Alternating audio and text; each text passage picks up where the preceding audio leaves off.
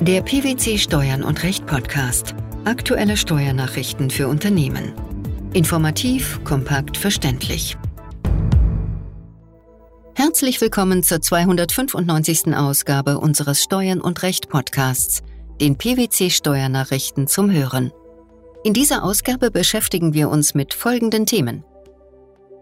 Umsatzsteuerrechtliche Behandlung der Leistungen von Börsen und anderer Handelsplattformen. Garantiezusage als Versicherungsleistung. EU-Gesetzgeber erzielen politische Einigung bei der öffentlichen länderbezogenen Berichterstattung durch große multinationale Unternehmen. Akteure im Börsengeschäft erbringen je nach Gestaltung ihrer Tätigkeit unterschiedliche Leistungen. In einem Schreiben vom 3. Mai 2021 teilt das Bundesministerium der Finanzen mit, wie diese Tätigkeiten umsatzsteuerlich zu behandeln sind. Dabei äußert es sich auch zu anderen Handelsplattformen für Finanzprodukte. Welche Aussagen trifft das Ministerium? Dem Schreiben zufolge ist in einem ersten Schritt zu prüfen, ob die Börse oder die Handelsplattform mehrere Selbstständige oder eine einheitliche Leistung erbringe. Daran schließe sich die Prüfung an, ob die Steuerbefreiung gemäß den einschlägigen Regelungen im Umsatzsteuergesetz anwendbar ist. Der Börsenbetreiber kann zum Beispiel die Wertpapiere als Eigenhändler, als sogenannter zentraler Kontrahent vertreiben. Was ist ein zentraler Kontrahent und welche Rolle kommt ihm zu? Ein zentraler Kontrahent tritt als Vertragspartner zwischen Verkäufer und Käufer und dient als Vertragspartner für jeden der beiden. Seine Rolle ist es, die Handelsplattform zur Verfügung zu stellen, was bedeutet, dass er IT-Dienstleistungen erbringt. Diese Leistungen, denen keine eigene wirtschaftliche Bedeutung zukomme, stuft das Bundesfinanzministerium als Nebenleistungen zum Wertpapierhandel ein. Die einheitliche Gesamtleistung könne so insgesamt umsatzsteuerfrei sein. Das Ministerium weist auf eine mögliche Option sowie im Hinblick auf den Vorsteuerabzug auf das Drittlandsprivileg gemäß Umsatzsteuergesetz hin. Der Börsenbetreiber kann aber auch nur als Abwickler in Erscheinung treten. Wie sieht seine Rolle dann aus? Er selbst verkauft dann keine Wertpapiere. Die Käufer und Verkäufer handeln ohne Mittler direkt miteinander. Der Börsenbetreiber beschränkt sich auf das Matching, also das elektronische Verfahren zur Zusammenführung von Kauf- und Verkaufsorder, das Clearing, das heißt die Eingabe von Positionen in das Verrechnungssystem einschließlich Berechnung der Nettoverbindlichkeiten von Käufer und Verkäufer, sowie auf das Settlement, also die Erfüllung des Handelsgeschäfts. Sofern alle drei Leistungen durch denselben Unternehmer erbracht werden, handelt es sich laut BMF um eine einheitliche Leistung, wobei das Matching die Hauptleistung ist. Diese Leistung, ein Umsatz im Geschäft mit Wertpapieren, erfüllt nach Meinung des Ministeriums grundsätzlich die Voraussetzungen der Umsatzsteuerbefreiung des Umsatzsteuergesetzes. Möglich ist auch, dass der Börsenbetreiber nur technische Hilfsmittel zur Verfügung stellt. Was passiert in diesem Fall? Wenn der Börsenbetreiber lediglich IT-Leistungen, wie etwa eine technische Anbindung an die Börsenprogramme zur Verfügung stellt, ohne dass die Leistungsempfänger selbst Transaktionen vornehmen, handelt es sich nach Aussage des Bundesfinanzministeriums um eine bloße Überlassung von Datenkapazitäten, die mit Handelsgeschäften nicht zusammenhängt und auch nicht steuerfrei ist. Für wen gelten diese Grundsätze und ab wann sind sie anzuwenden? Die vorstehenden Grundsätze sind nach Angaben des BMF auch auf Umsätze von anderen Handelsplattformen für Finanzprodukte, zum Beispiel für den Handel mit Kryptowährungen wie etwa Bitcoins, übertragbar. Sie sind in allen offenen Fällen anzuwenden, wobei auch die Möglichkeit einer Option mit Wirkung für die Vergangenheit zu beachten sein kann. Hinzu kommen einige Nichtbeanstandungsregelungen für vor dem 1. Juli 2021 erbrachte Dienstleistungen, für näher bezeichnete Fälle, in denen unselbstständige Nebenleistungen als eigenständige Leistungen behandelt wurden. Welchen Fall trifft dies beispielsweise? Bislang war unklar, wie im Falle eines Unternehmers, der als zentraler Kontrahent handelt, die IT-Leistungen zu beurteilen sind. Wie das Bundesfinanzministerium mitteilt, handelt es sich um eine Nebenleistung zur Hauptleistung, dem Wertpapierhandel. Um das Bundesministerium der Finanzen geht es auch in unserem nächsten Beitrag. In einem Schreiben vom 11. Mai 2021 reagiert das Ministerium auf ein Urteil des Bundesfinanzhofs vom 14. November 2018, wonach die entgeltliche Garantiezusage eines Kfz-Händlers keine unselbstständige Nebenleistung zur Fahrzeuglieferung, sondern eine eigenständige Leistung sei.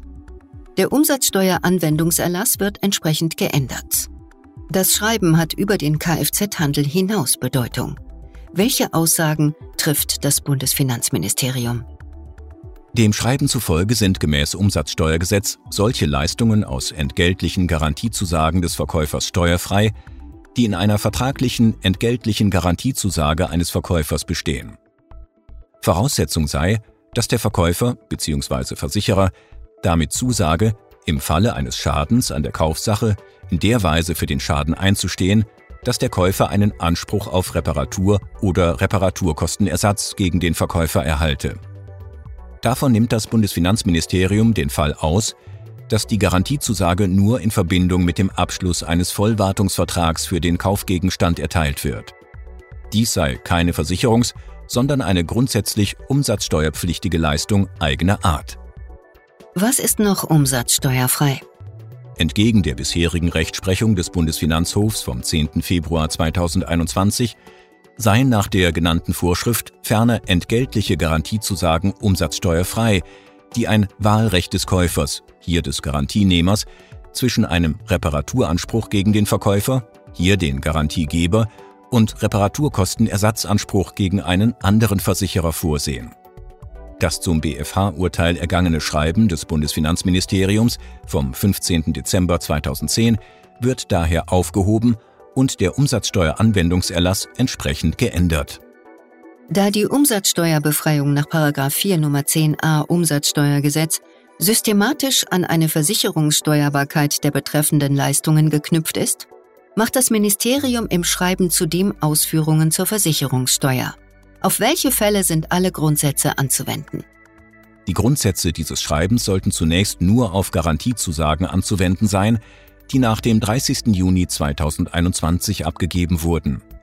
Diese Frist wurde jedoch mit Schreiben vom 18. Juni 2021 auf den 1. Januar 2022 verlängert. Für vor diesem Datum abgegebene Garantiezusagen wird es jedoch nicht beanstandet, wenn die Grundsätze dieses Schreibens bereits angewendet werden. Im Schreiben vom 18. Juni 2021 weist das Bundesfinanzministerium zur Klarstellung auch darauf hin, dass die steuerlichen Grundsätze zu Garantiezusagen branchenunabhängig Geltung beanspruchen und daher über die Anwendung im Kfz-Bereich und für Kfz-Händler hinausgehen. Was bedeutet das für Unternehmer? Angesichts dieser breiten Anwendung des Schreibens ist es umso wichtiger, dass Unternehmer, die solche Leistungen erbringen, die neuen Regelungen nicht zuletzt unter dem Gesichtspunkt prüfen, ob sie spätestens nach Ablauf der Übergangsfrist versicherungssteuerbare Leistungen erbringen. Warum sind Urteil und Schreiben bedeutsam? Die unübersichtliche Rechtslage wurde damit nach einfacheren Grundsätzen geordnet. Zuvor war die Frage, ob eine eigenständige Leistung vorliegt oder nicht, nach Würdigung der Gesamtumstände im Einzelfall zu klären, was mit einer gewissen Rechtsunsicherheit einherging. Im Einzelfall kann sich die neue Rechtslage aber auf den Vorsteuerabzug nachteilig auswirken.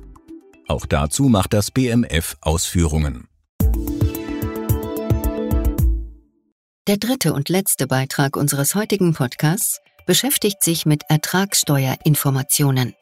Am 1. Juni 2021 haben Vertreter des portugiesischen Ratsvorsitzes mit dem Verhandlungsteam des Europäischen Parlaments eine vorläufige politische Einigung über die vorgeschlagene Richtlinie über die Offenlegung von Ertragssteuerinformationen durch bestimmte Unternehmen und Zweigniederlassungen erzielt. Sie wird gemeinhin als Richtlinie über die öffentliche länderbezogene Berichterstattung bezeichnet. Welche Vereinbarungen wurden getroffen? Laut dem vereinbarten Text müssen multinationale Unternehmen sowie eigenständige Unternehmen mit Sitz innerhalb oder außerhalb der EU die in den letzten zwei aufeinanderfolgenden Geschäftsjahren jeweils einen konsolidierten Gesamtumsatz von mehr als 750 Millionen Euro erzielt haben, Ertragssteuerinformationen offenlegen, und zwar in Bezug auf jeden Mitgliedsstaat sowie auf jedes Drittland, das in Anlage 1 der Schlussfolgerungen des Rates zur EU-Liste nicht kooperativer Länder und Gebiete für Steuerzwecke oder während zwei aufeinanderfolgenden Jahren in Anhang 2 dieser Ratsschlussfolgerungen aufgeführt ist. Diese Berichterstattung soll nach einem gemeinsamen EU-Muster und in maschinenlesbaren elektronischen Formaten erfolgen. Um einen unverhältnismäßigen Verwaltungsaufwand für die beteiligten Unternehmen zu vermeiden und die Informationspflicht auf das zu beschränken, was tatsächlich nötig ist, um eine wirksame öffentliche Kontrolle zu ermöglichen, enthält die Richtlinie eine vollständige und endgültige Liste der Informationen, die offenzulegen sind. Gibt es weitere Auflagen, die einzuhalten sind? Die Berichterstattung hat innerhalb von zwölf Monaten ab dem Bilanzstichtag des betreffenden Geschäftsjahres zu erfolgen. Nur unter bestimmten, in der Richtlinie festgelegten Bedingungen kann ein Unternehmen einen Aufschub für die Offenlegung bestimmter Elemente von bis zu fünf Jahren erhalten. Festgelegt ist auch, wer letztlich für die Einhaltung der Berichterstattungspflicht verantwortlich ist. Die Mitgliedstaaten haben 18 Monate Zeit, um die Richtlinie in nationales Recht umzusetzen. Vier Jahre nach der Umsetzung erstattet die Kommission Bericht über die Anwendung der Richtlinie. Wie geht es jetzt weiter? Der vorläufig vereinbarte Text wird nun den zuständigen Ratsgremien und dem Europäischen Parlament zur politischen Billigung zugeleitet. Wenn er gebilligt wird, legt der Rat seinen Standpunkt in erster Lesung auf der Grundlage des vereinbarten Textes fest. Das Europäische Parlament muss dann noch den Standpunkt des Rates billigen. Danach gilt die Richtlinie als angenommen. Die umsatzsteuerrechtliche Behandlung der Leistungen von Börsen und anderer Handelsplattformen die Garantiezusage als Versicherungsleistung sowie die politische Einigung bei der öffentlichen länderbezogenen Berichterstattung durch große multinationale Unternehmen. Das waren die Themen der 295. Ausgabe unseres Steuern und Recht Podcasts, den PwC Steuernachrichten zum Hören. Wir freuen uns, dass Sie dabei waren und hoffen, dass Sie auch das nächste Mal wieder in die PwC Steuernachrichten reinhören. Steuerliche Beiträge zum Nachlesen finden Sie in der Zwischenzeit unter blogs.pwc.de slash steuern und recht.